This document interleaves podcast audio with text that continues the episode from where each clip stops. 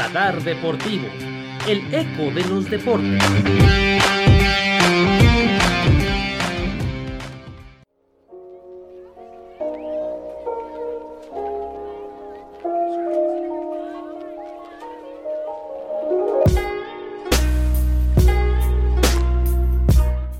Bienvenidos, escuchas de Radar Deportivo a un episodio más. Soy Isabel Castillo. Continuamos con nuestro recorrido rumbo a Tokio 2020.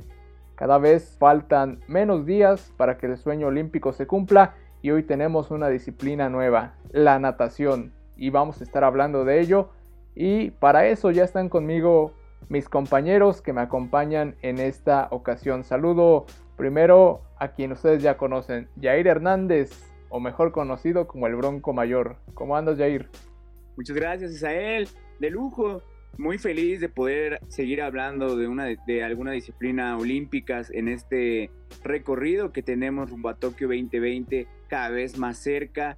Eh, la disciplina muy interesante que tenemos este, el día de hoy y sobre todo una invitada especial que nos va a dar un panorama muy importante Así es, como tú ya lo adelantaste, tenemos a una invitada especial, así que saludo con mucho gusto a Bere Gijón, especialista en deportes y sobre todo en el deporte federado. ¿Cómo estás, Bere?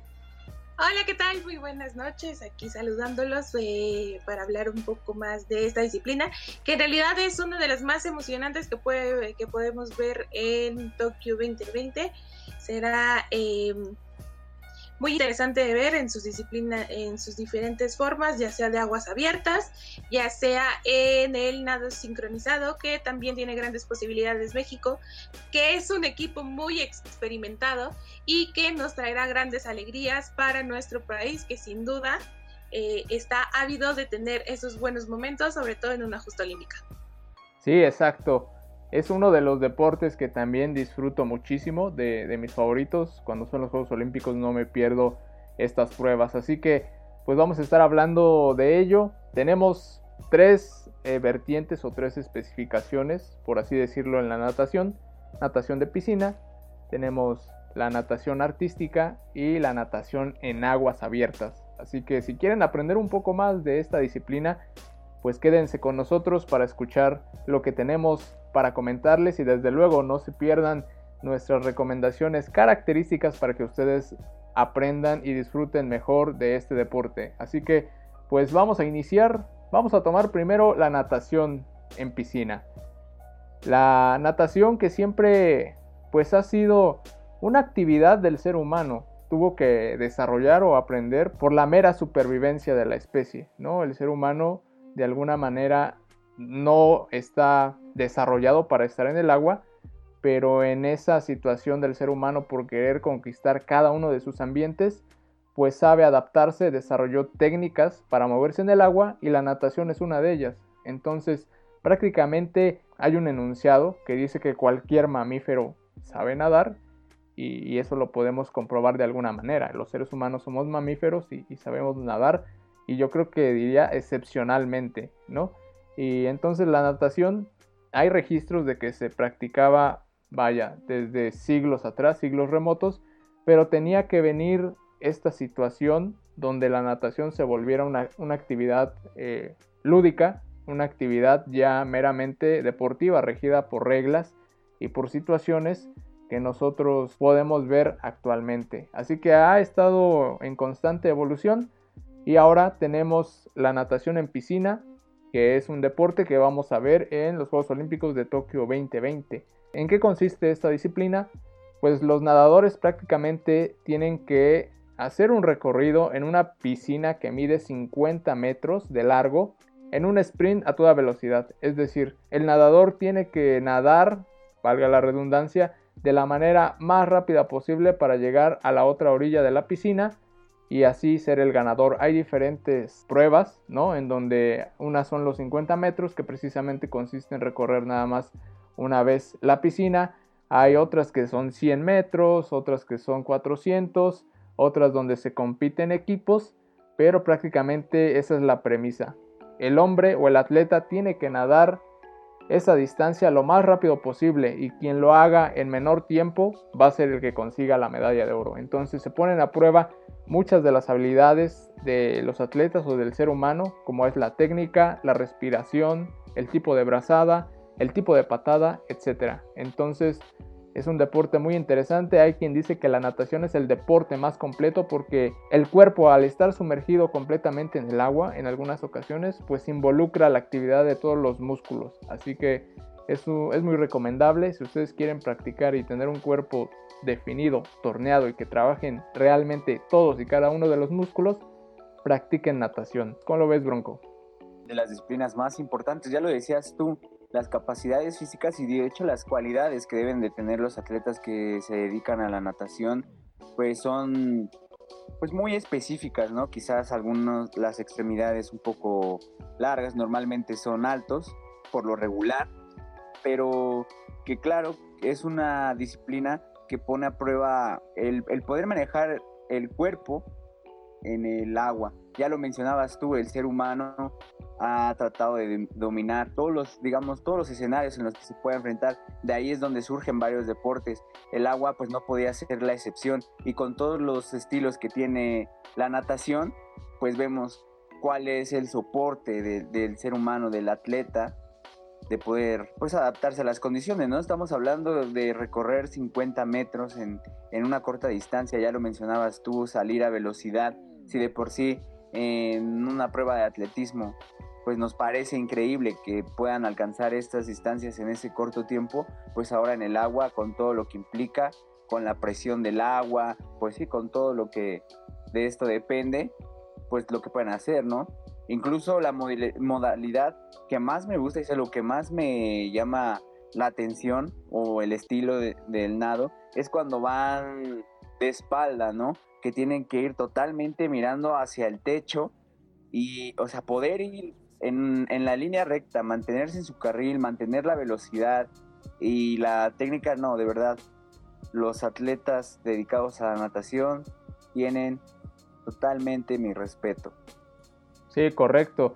Ya que eh, Jair habla acerca de los estilos, como les decía, hay diferentes factores que cuentan y estos factores están divididos por estilos, ¿no? Así se divide también la competición y hay cuatro ¿Y cuáles son esos cuatro estilos?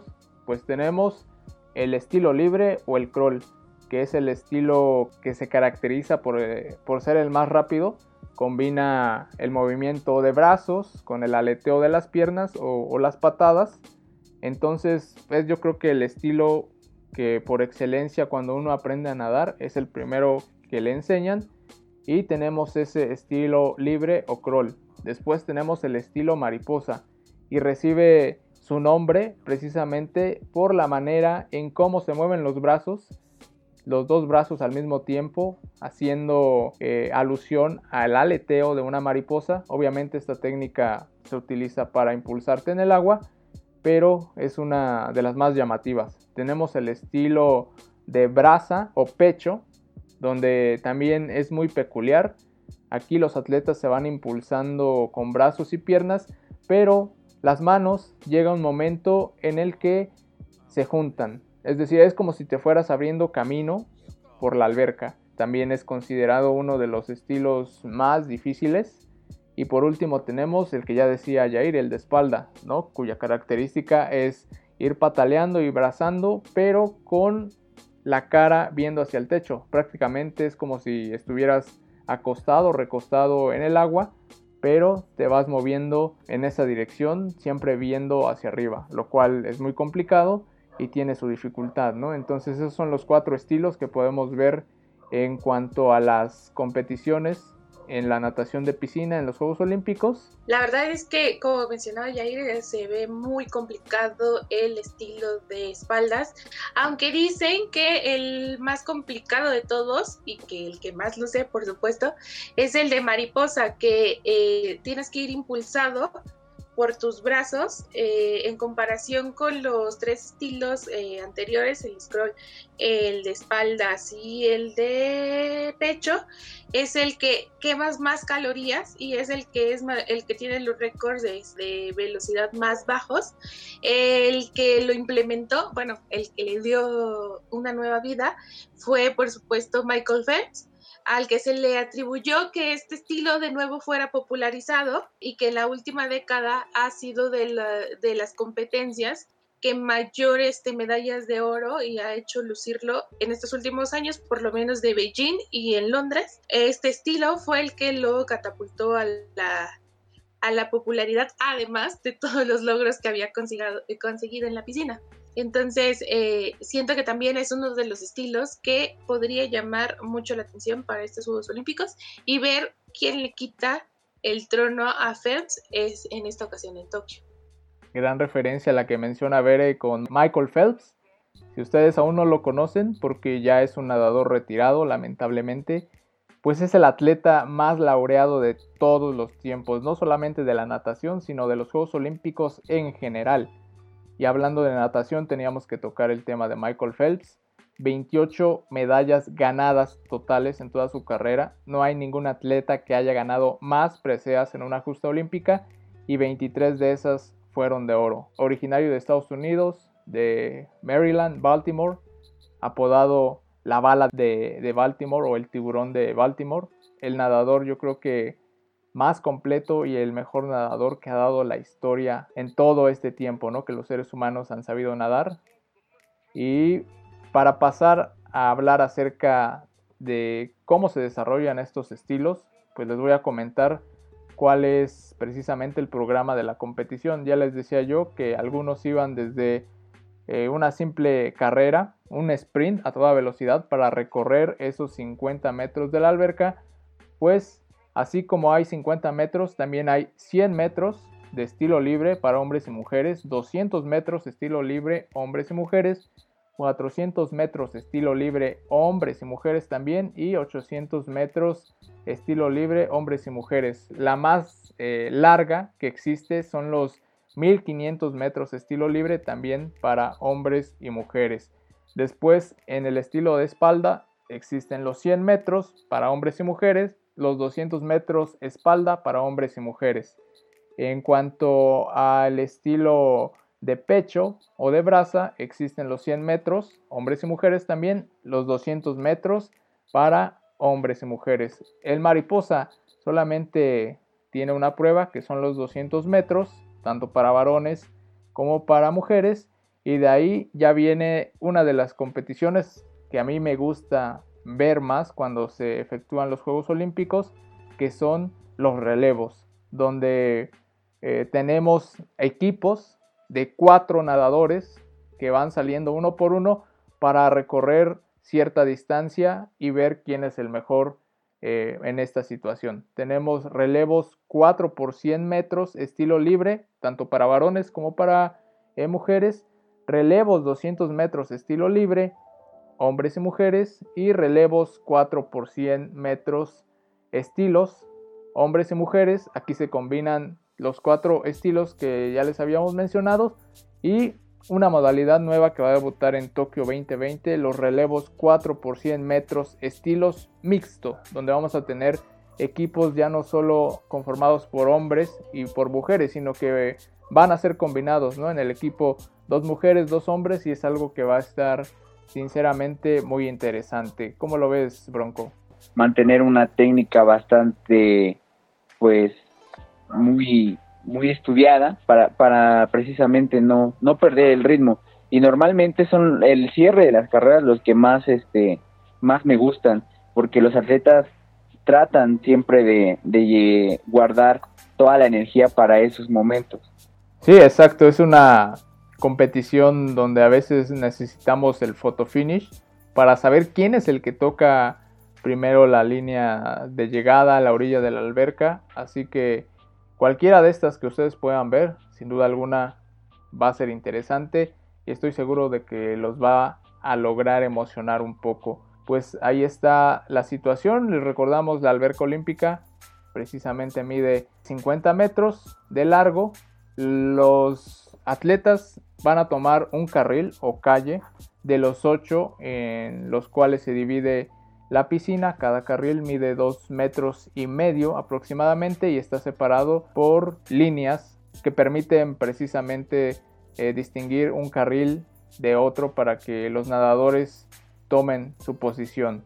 Eh, sería una infracción si el nadador invade el carril del otro competidor, por lo que no solamente tienen que tener la técnica para nadar adecuadamente, sino que tienen que ir en ese carril, ¿no? Y, la dificultad que implica, por ejemplo, lo que ya decían mis compañeros en el estilo de espalda, tienes que tener ya cierta costumbre, estar acostumbrado a nadar de esa manera para que puedas precisamente mantenerte en tu carril, ¿no? Y vamos a ver un poco del panorama que, va a estar sucediendo en Tokio 2020.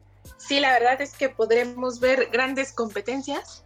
Eh, nada más quería mencionarlo, no sé si me desviaría un poquito del tema, pero eh, destacar lo logrado por Michael Phelps, no solamente por la cuestión eh, deportiva, sino de los grandes, bueno, más bien las grandes dificultades que estuvo eh, pasando a lo largo de su vida, que todo este tiempo estuvo combatiendo y estuvo en tratamiento para la depresión, que se convirtió en algo que incluso su esposa ha calificado de peligroso a partir de que anunció su retiro, porque la natación sirvió para él como un tipo de desahogo de todas las, eh, de todos esos pensamientos que tenía acerca de, su vida y que procuraba como verter todo ese, ese cuestiones mentales, dejarlas en la piscina al momento de estar compitiendo y que al final pues al ser tan ganador era todo el mundo lo conocía y de repente dejar esta vida de fama de lado eh, le pesó mucho en cuanto a su salud mental. Incluso, como lo mencionaba, su esposa había dicho en un par de ocasiones que temía por su vida. Si vemos imágenes recientes de Phelps, se ve muy demacrado y por cuestiones de la pandemia, pues esto se vino deteriorando aún más. Afortunadamente ha estado continuando con su tratamiento y no ha pasado a mayores, pero pues eh, dejar esta vida de logros y dejarlo de lado y que cada vez las personas se vayan olvidando de tu carrera poco a poco, siento que eh, es algo muy pesado para muchos de los, de los deportistas, incluso le ha pasado a mexicanos que después de, de sus logros en alguna justa olímpica, eh, quedarse olvidados, relegados, eh, eh, han terminado con una vida muy complicada. Esa fortaleza que demostró en la piscina la sigue demostrando en la vida. Y para México la natación no ha sido como una competencia importante más allá del tibio Muñoz que fue en México 68 donde consiguió la medalla de oro. es una disciplina que le ha costado mucho a los mexicanos bueno, les ha funcionado mucho más en el nado sincronizado, incluso en nado de aguas abiertas. Los mexicanos han destacado de mayor forma que en, el, eh, que en la natación de piscina.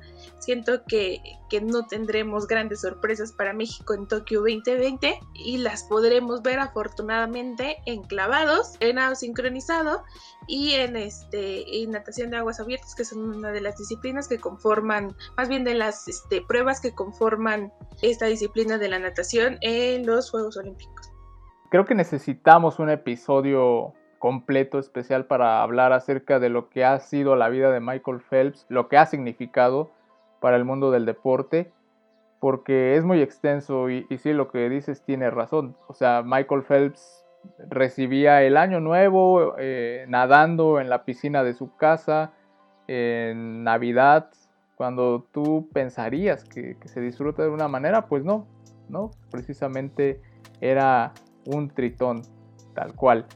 Pero pues ahí está el legado. Si ustedes quieren conocer más acerca de Michael Phelps, hay muchísimo material en internet, tanto escrito como audiovisual, para que conozcan un poco más de su biografía. Yo creo que sí va a ser necesario que hablemos de esas grandes figuras, que les traigamos también aquí un poco de esa historia, porque son historias que a final de cuentas son importantes contarlas. Y como dice Bere, pues lamentablemente México no figura en la cuestión del medallero, pero ¿qué países son los que figuran en la cuestión de la natación? Pues los Estados Unidos, ¿no? Omnipresente siempre en, en los medalleros de cualquier disciplina. Dominan la natación con 246 medallas de oro, 172 de plata y 135 de bronce. Quien le sigue de cerca son los australianos, en segundo lugar con 60 medallas de oro. En tercer lugar todavía aparece la Alemania del Este, conservando ese sitio, pero ya muy de cerca le sigue Hungría, que también son una de esas potencias importantes en la natación con 28 medallas de oro. En quinto lugar, Japón, el anfitrión que yo creo que va a tratar de ampliar y de escalar posiciones en el medallero, tiene 22 de oro y tiene muy buenos nadadores, entonces pónganle ojo a los japoneses cuando entren en la piscina. Sexto lugar aparecen los holandeses con 22 medallas de oro también. En séptimo lugar aparece la Gran Bretaña. En octavo lugar la Alemania actual. En noveno aparece China, que será otro de los países también a tomar en cuenta. Y el décimo lugar lo ocupa eh, la extinta Unión Soviética. Así que ahí está el top 10 de los países que figuran en la disciplina de la natación bronco. De todas esas medallas que tiene Estados Unidos, simplemente 23 de oro son de Michael Phelps, ¿no? Ya que tocaron el tema. Tres de plata le pertenecen a él también y dos de bronce. Eh, una pues historia de un atleta olímpico bastante extraordinario, ¿no? Ya lo mencionabas tú, no solo dio de qué hablar en la piscina o en los Juegos Olímpicos, la verdad es que siempre ha llevado como una vida de extremo, por así llamarla. Entonces, de cierta manera no me sorprende por lo que pasa en estos momentos, lo que ya nos comentaba Bere, pero claro, eh, hay que esperar que él pueda levantarse de eso. Y pues yo creo que para lo que vemos, lo que veremos en Tokio 2020, no, no habrá quizá muchas sorpresas, ¿no? Igual para que le quiten, digamos, su legado a, a Michael Phelps, pues van a tener que pasar muchas, muchas, muchas ediciones de los Juegos Olímpicos, pero sí, sí de entrada es interesante hacerse la idea de quién va a conquistar las medallas de oro ahora. Sí, una gran pregunta que quizá podamos empezar a, a ver que sea contestada en esta edición de los Juegos Olímpicos de Tokio. La sede para esta disciplina de la natación será el Centro Acuático de Tokio, una de las sedes modernas recién construidas para esta edición y que tenía capacidad para 15.000 aficionados, la cual se verá reducida porque obviamente al menos por el momento Japón no va a llenar eh, los recintos, tampoco se permite entrada de público extranjero, entonces quizá las gradas que se llenaban de mucha emoción y mucho color en la natación. En esta ocasión se verá un poco disminuido ese aspecto. Pero eh, ahí está esa disciplina. Ahora vamos a pasar también a natación, pero no en piscina. Natación en aguas abiertas. Sí, en aguas abiertas. ¿Y eso qué significa? Que vamos a ir al mar. Imagínense, si en uno de nuestros capítulos que por cierto está ahí en nuestra lista de reproducción, vayan a buscarlo, donde hablamos acerca de el deporte de vela. Decíamos que era una aventura, ¿no? Prácticamente tomar, salir al mar, tomar las olas, domar las olas y que era complicado porque los atletas tenían que fungir como unos marineros, tal cual. Ahora imagínense a un atleta, a un ser humano, simplemente lanzarse al mar para nadar vaya, creo que es todavía una acción más digna de reconocimiento en esa cuestión que ya les decía, el ser humano tratando de conquistar cada uno de los ambientes, pues literalmente el mar. Así que esta competición tiene mucho que ver con nadar y resistir, porque es un maratón acuático prácticamente, es un recorrido de 10 kilómetros y tiene una duración alrededor de dos horas, un poco más, un poco menos, donde los atletas deben de dar vueltas en un recorrido establecido mediante boyas, que son estos puntos que están en el mar flotando precisamente para indicar a los atletas dónde tienen que seguir pues el camino trazado, ¿no? Para registrar así el menor tiempo posible en esas dos horas o en esos 10 kilómetros. Así que es una disciplina independiente, aparte de las que conocemos en piscina, pero yo creo que es de las más difíciles que podemos ver en los Juegos Olímpicos, ¿no, Veré? Sí, la verdad es que es sumamente atractivo y la verdad es que tenemos también eh, grandes expositores eh, en esta disciplina. Será este mes cuando ya se definan los boletos para las aguas abiertas, pero muy probablemente Antonio Argüelles podría ser una posibilidad de, que pudiera competir y este Mariel Howley también eh, Fernando Betazos y Alfredo Villa tienen oportunidades. Lo curioso de este deporte es que es muy longevo. Lo que pasa igual como en el remo, que es este, no son nadadores realmente jóvenes o no son atletas realmente jóvenes los que tienen, este, los que llegan a la cumbre en este deporte. Eso es la, parte curiosa de que es como muy este, de resistencia y normalmente los atletas que llegan a competir en aguas abiertas son nadadores que tuvieron, este, tuvieron sus participaciones en piscina pero que decidieron especializarse en esta competencia que es mucho más exigente al eh, tener los factores de estar en mar abierto que pueden ser, eh, tratan de controlarlos pero la temperatura del mar es muy baja entonces llega un momento en el que eh, la sal, la temperatura, les llega a afectar en el movimiento y en cualquier momento podrían sufrir un calambre o podrían sufrir como algún este pues algún incidente, por eso todo el tiempo los va siguiendo una embarcación al lado de ellos, pero este, eso no eh, es 100% seguro de que podrían, si les llegara a pasar algo, le pudieran este, salvar la vida incluso.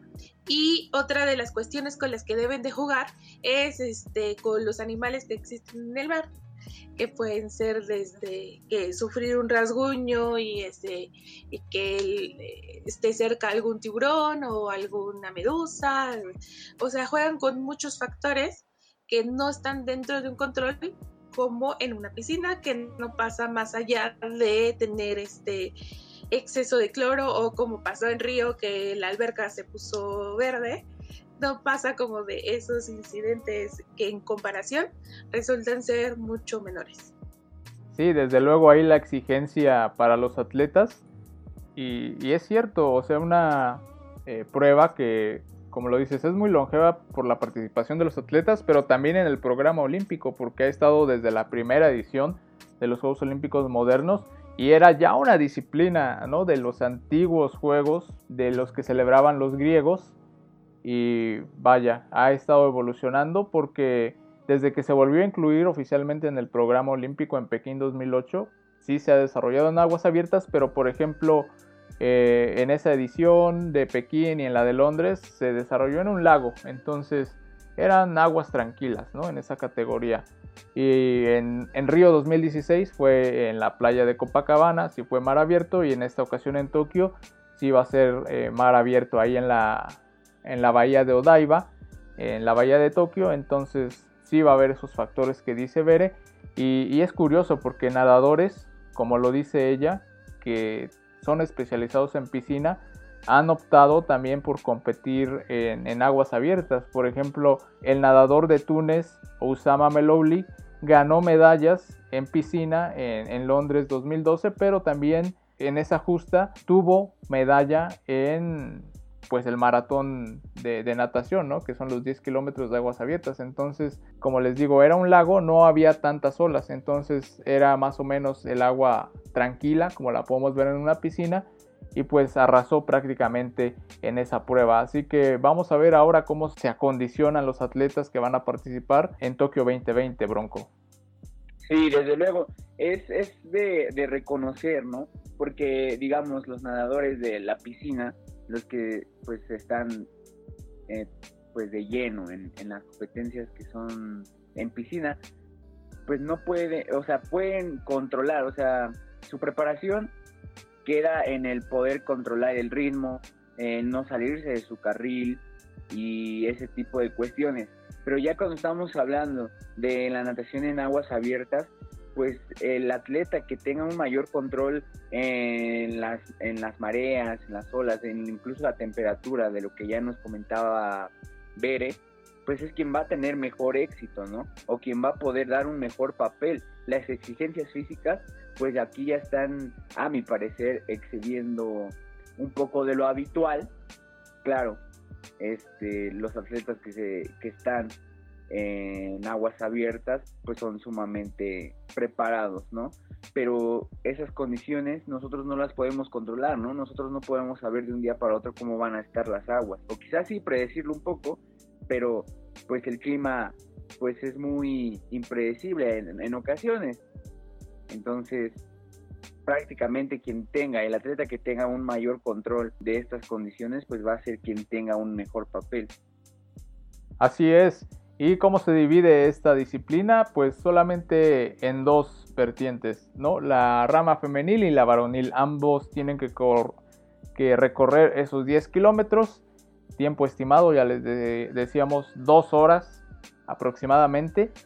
Y pues como es un tiempo en el que los atletas, vaya que sí gastan, consumen energía o pueden eh, presenciar alguno de los eventos que ya mencionaba Bere, pues también tienen permitido rehidratarse y comer mientras van nadando. Sí, sé que suena difícil y, y realmente lo es, pero hay personas ahí cerca de donde está trazado el circuito en el mar que les brindan bebidas energéticas y, alimentos que pueden ser comidos fácilmente mientras el atleta quizá hace una pausa para nadar más lentamente y, recupera energías, ¿no? Porque imagínense nadar dos horas seguidas si es una actividad que te va a mermar la condición física sin duda alguna como hablábamos que era de resistencia, algunos también se reservan, depende también tu estrategia.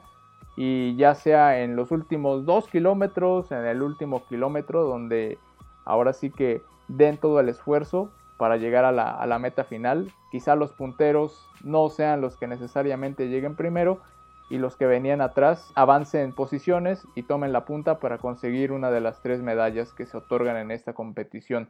Y hablando de medallas, ¿cómo va el medallero precisamente en las aguas abiertas? Ya les decíamos, no tiene un registro extenso, ¿no? Porque está desde Pekín, desde 2008, así que los holandeses son los que dominan esta competición. Tienen tres oros, y los mantienen por el momento en el ranking número uno del medallero. En segundo lugar, hay tres países empatados con una medalla de oro, que son los húngaros, los rusos y los de Túnez. Después de en el lugar 5 al 10 no hay ninguna medalla de oro y solamente se distinguen por quién tiene más platas y quién tiene eh, más bronces. Desde luego la plata vale más que el bronce, entonces los británicos tienen dos platas en esta competición, lo que los mantiene en el lugar número 5. En el lugar número 6, Alemania e Italia están empatados, ambos con una plata. Y en el octavo lugar aparece Grecia y Estados Unidos también con una plata cada uno, pero no tienen bronces. Y ya en la posición número 10 tenemos a tres naciones también empatadas, cero oros, cero platas, pero cada uno tiene una medalla de bronce, Bere.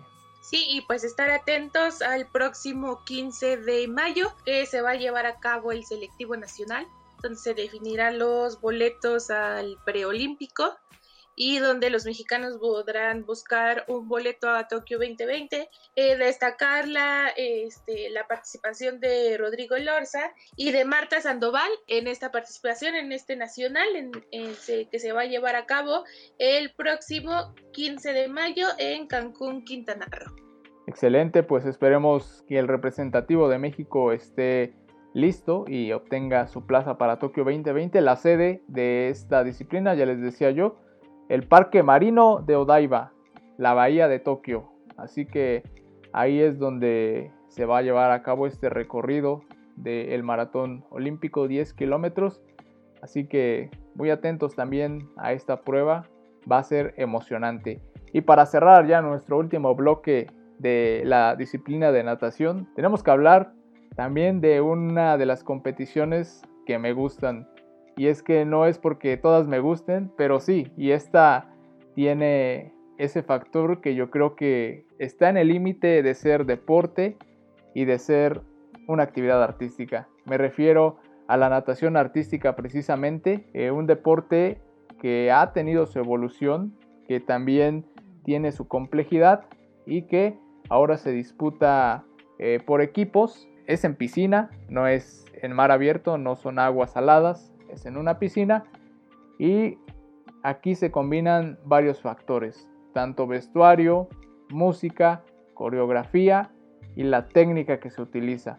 Así que es prácticamente como la gimnasia, que vaya, no hemos tocado el tema de la gimnasia, pero si ustedes han visto la competición de la gimnasia, sobre todo de pista o de piso, trasládenla casi casi a una piscina. Entonces, estoy seguro de que el Bronco sabe de lo, a lo que me refiero, ¿no?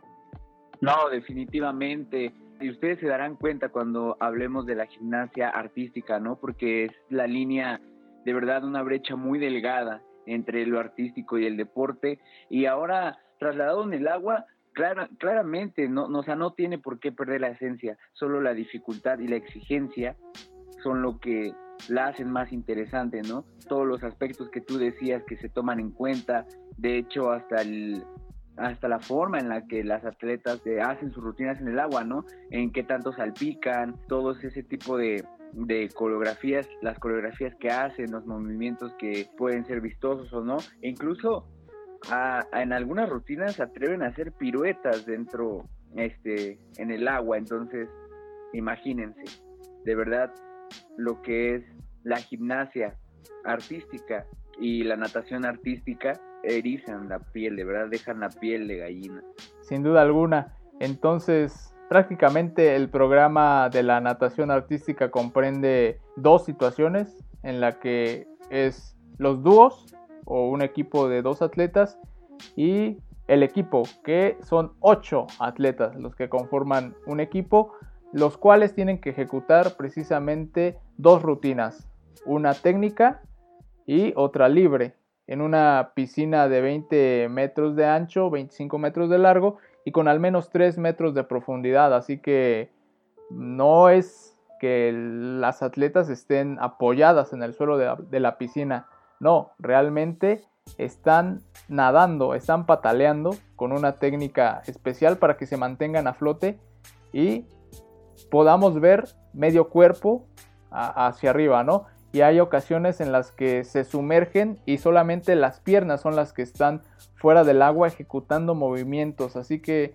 también utilizan el braceo ahí para que no se hundan y realmente es complicado por la situación que ya, que ya decíamos, ¿no? Si ustedes han practicado natación, seguramente deben de saber de lo que estamos hablando, aunque en pantalla luce más fácil de lo que parece, ¿no, Veré?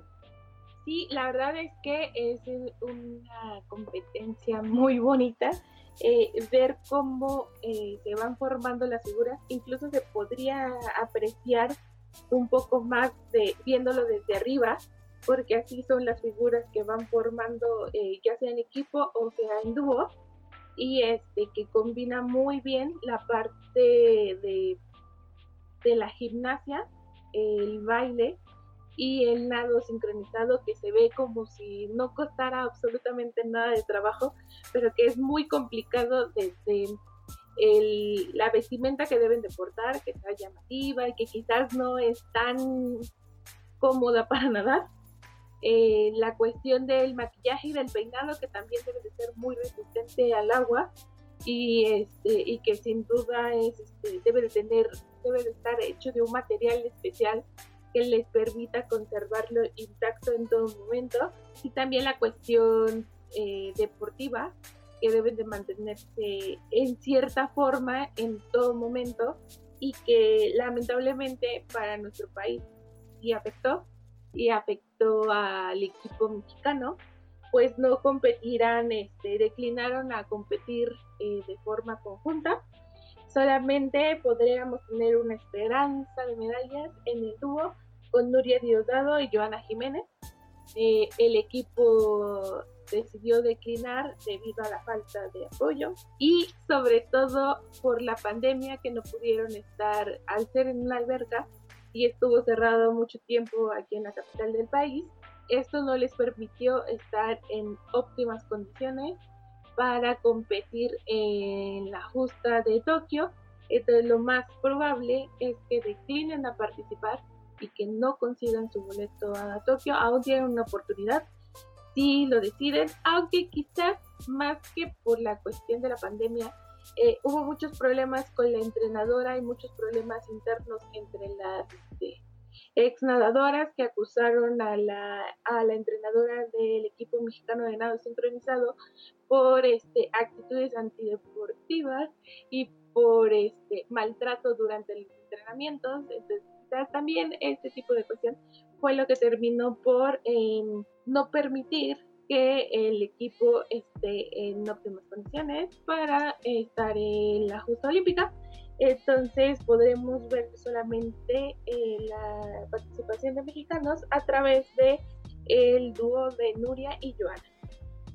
Lamentablemente ocurre esa situación, aunque México se ha destacado en competencias regionales, como centroamericanos y panamericanos en, nado sincronizado, teniendo como máxima figura y exponente a Nuria Diosdado, pues en los Juegos Olímpicos no le, ha ido bien a México.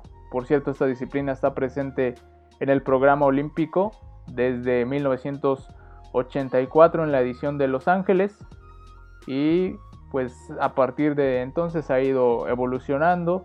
Como ya les mencionaba, muchas características. Generalmente cada país utiliza música de su región, ¿no? de su estilo, música en este caso mexicana, rusa, china, ¿no? composiciones de piezas únicas que hacen referencia al lugar de origen, pero de igual manera pueden tomar en la rutina eh, libre más libertad y es algo que también los jueces toman en cuenta, ¿no? Eh, el tiempo máximo de duración de, de cada rutina es de 2 minutos y 50 segundos, entonces también hay un tiempo que las atletas tienen que respetar y también se toma en cuenta los trajes de baño que utilizan los atletas, ¿no? Es, es muy característico que también se empapen de toda esa cultura del país de los cuales son provenientes, así que pues ya les decía yo, es una mezcla de arte y deporte y vamos a ver qué es lo que sucede precisamente en esta edición de Tokio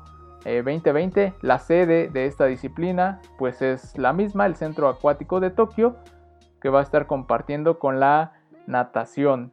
De hecho, estas disciplinas antes, sobre todo la de natación en piscina, se practicaba en aguas abiertas. Fue hasta la edición de París de 1924 que ya se pensó propiamente en una piscina con techo cerrado para que las condiciones se pudieran dar y no, no tuvieran que depender tanto del clima, ¿no? Como ya lo hablamos en la, en la rama de natación en aguas abiertas. Así que aquí ustedes van a poder disfrutar de esa mezcla artística y deportiva y vamos a ver qué países son los que más se destacan en esta cuestión de natación artística.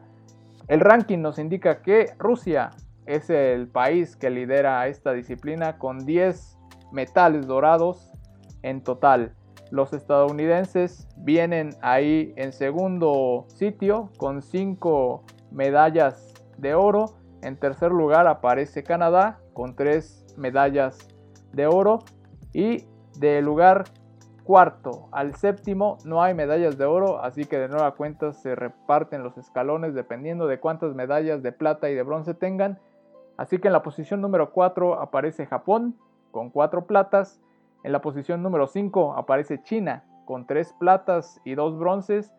En la posición número 6 aparece España con 3 platas y un bronce.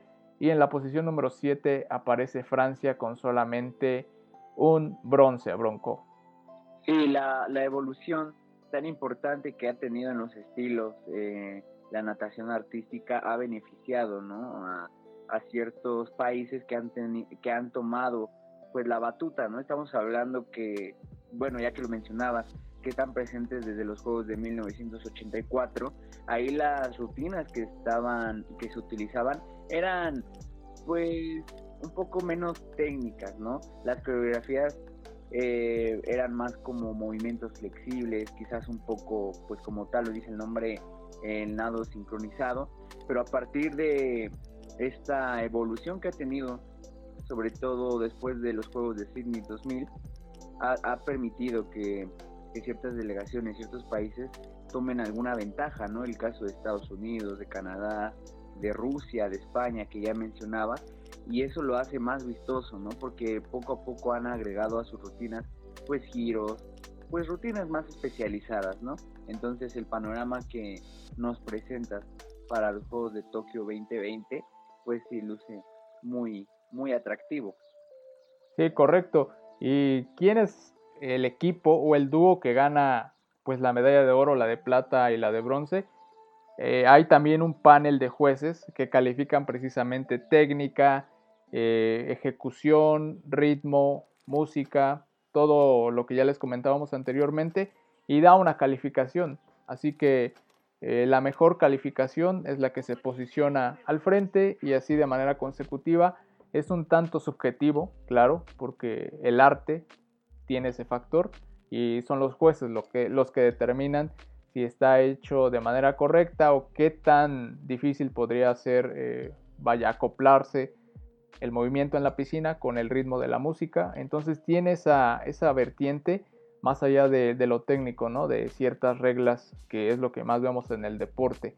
Así que pues ahí está esta disciplina, la natación artística, de verdad que dense la oportunidad para que ustedes la puedan disfrutar ahora en los Juegos Olímpicos de Tokio y pues para que ustedes puedan entender más cada una de estas tres vertientes de la natación que les hemos dicho, tenemos nuestras recomendaciones especializadas para que también ustedes ahora sí que literalmente se den un chapuzón profundo y puedan disfrutar más de este deporte. Bere Gijón, ¿qué nos recomiendas?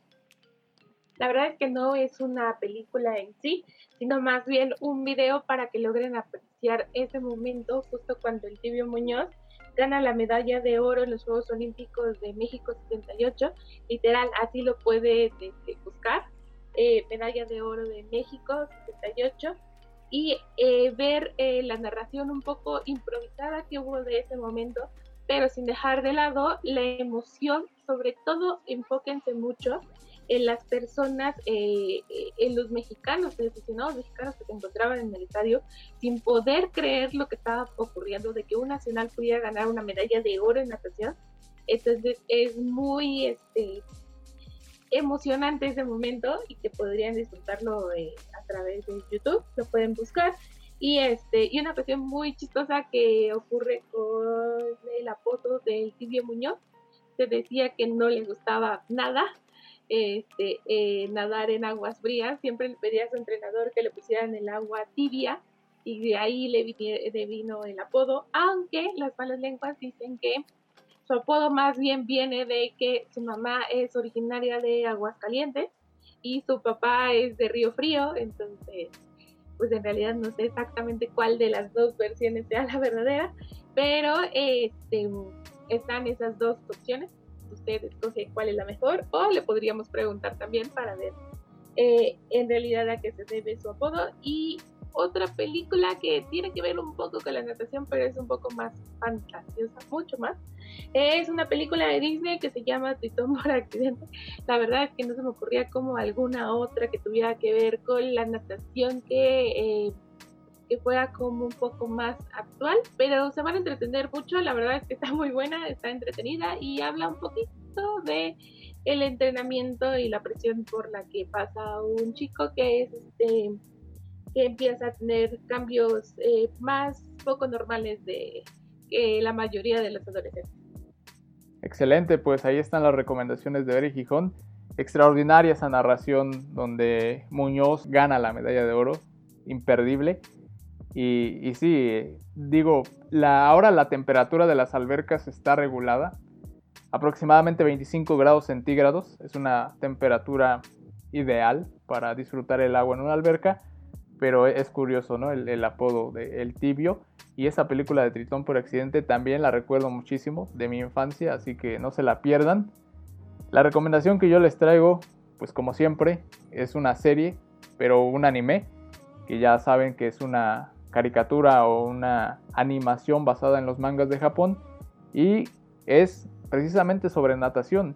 Se llama Free en inglés o libre en, español y habla acerca de un grupo de jóvenes, de estudiantes que practican la natación precisamente en Japón y que tienen el sueño de convertirse en atletas olímpicos. Así que de pronto se van a, estudiar a Australia, a practicar natación en Australia, que como ya lo escucharon, Australia es una de las potencias de natación, pues empieza todo el asunto ahí de, de entrenar, de volver a juntarse, de crear un club de natación para que algún día puedan estar en los Juegos Olímpicos. Así que se las recomiendo mucho. Ya lo saben, van a encontrar características de la nación sede de esta ocasión, de Japón, pero van a entender algunas de las reglas de la natación, el esfuerzo que conlleva, eh, también la situación de estar en equipo y vaya, de, luchar por un sueño olímpico. Así que eh, búsquenla. Por cierto, es muy popular en las chicas.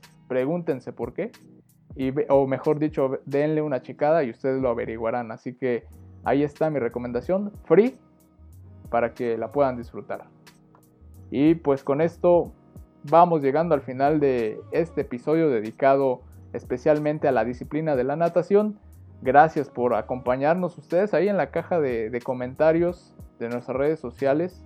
Dejen también las opiniones que tienen al respecto de todo lo que hemos comentado, si han practicado alguna vez en su vida la natación o no, y qué les parece el panorama que afronta México y las demás naciones de cara a Tokio 2020.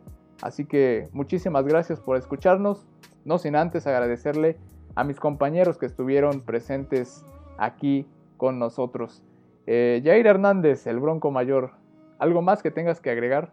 No, solamente pues agradecer el tiempo, pues toda la información que nos regalaron y las recomendaciones que hicieron bastante buenas, ¿no? Lo de el tibio, pues una hazaña totalmente. Sí he tenido la oportunidad de ver ese, ese video, esa competencia, y, y, realmente fue una hazaña porque vino desde atrás. Realmente no se esperaba que pudiera conseguir la medalla y que incluso, que incluso ya no, ya no se iba a continuar con la transmisión de la competencia de ese día, ¿no?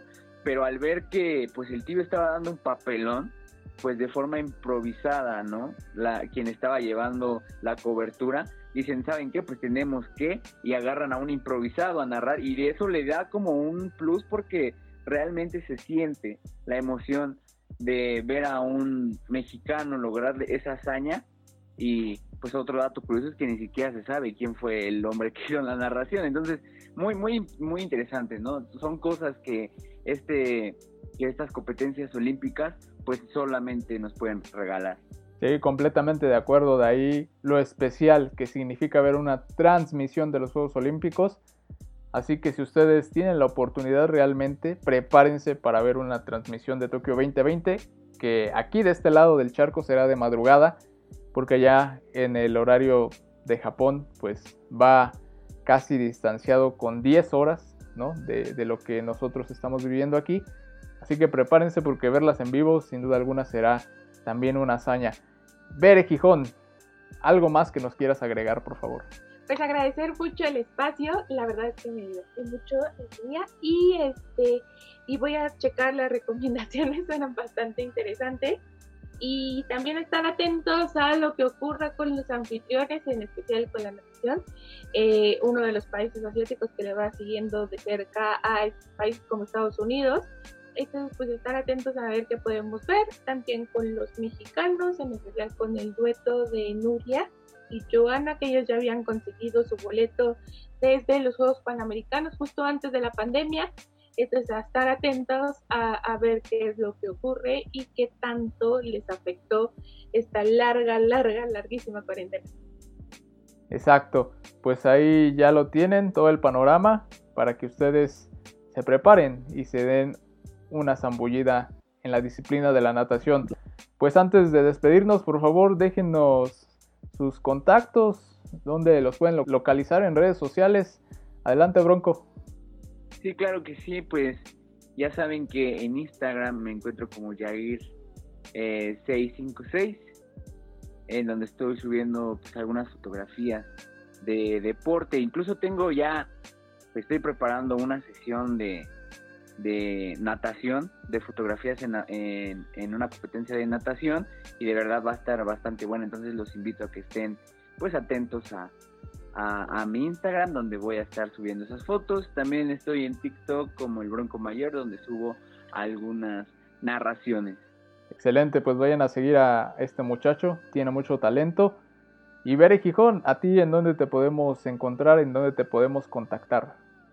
Yo estoy en Instagram como Gijón Morales, no sé por qué lo dejaste, pero este, ahí me pueden contactar en Instagram. Perfecto, pues muchas gracias por estar aquí. Eh, las redes sociales de este podcast en Instagram nos pueden encontrar como radar-deportivo y en Facebook como Radar Deportivo El Eco de los Deportes. Gracias a todos los que hacen posible pues que sigamos llegando a más personas. Ya llegamos incluso a Europa. Gracias por escucharnos también de ese lado. Y pues a todos los que nos escuchan en las plataformas de Spotify directamente desde Anchor, de Google Play y en las otras 5 o 6 plataformas en las que también estamos disponibles. Gracias por todo el apoyo. Ya saben, a cualquier eh, red social pueden comunicarse con nosotros si quieren que hablemos de otra disciplina, si tienen dudas, comentarios, reclamaciones, son bienvenidas. Y a mí me pueden encontrar en Instagram como Galeana55 y en Twitter como arroba isa-galeana. Ahí todo es bienvenido. Le mandamos saludos a nuestra compañera Perla Flores, que no pudo estar con nosotros, pero que desde luego va a estar presente en los siguientes capítulos. La voz que escuchan al inicio y al final de este episodio es de nuestro compañero Oscar Picasso. También saludos para él, ya lo tendremos en otra ocasión. Así que nos escuchamos en la siguiente.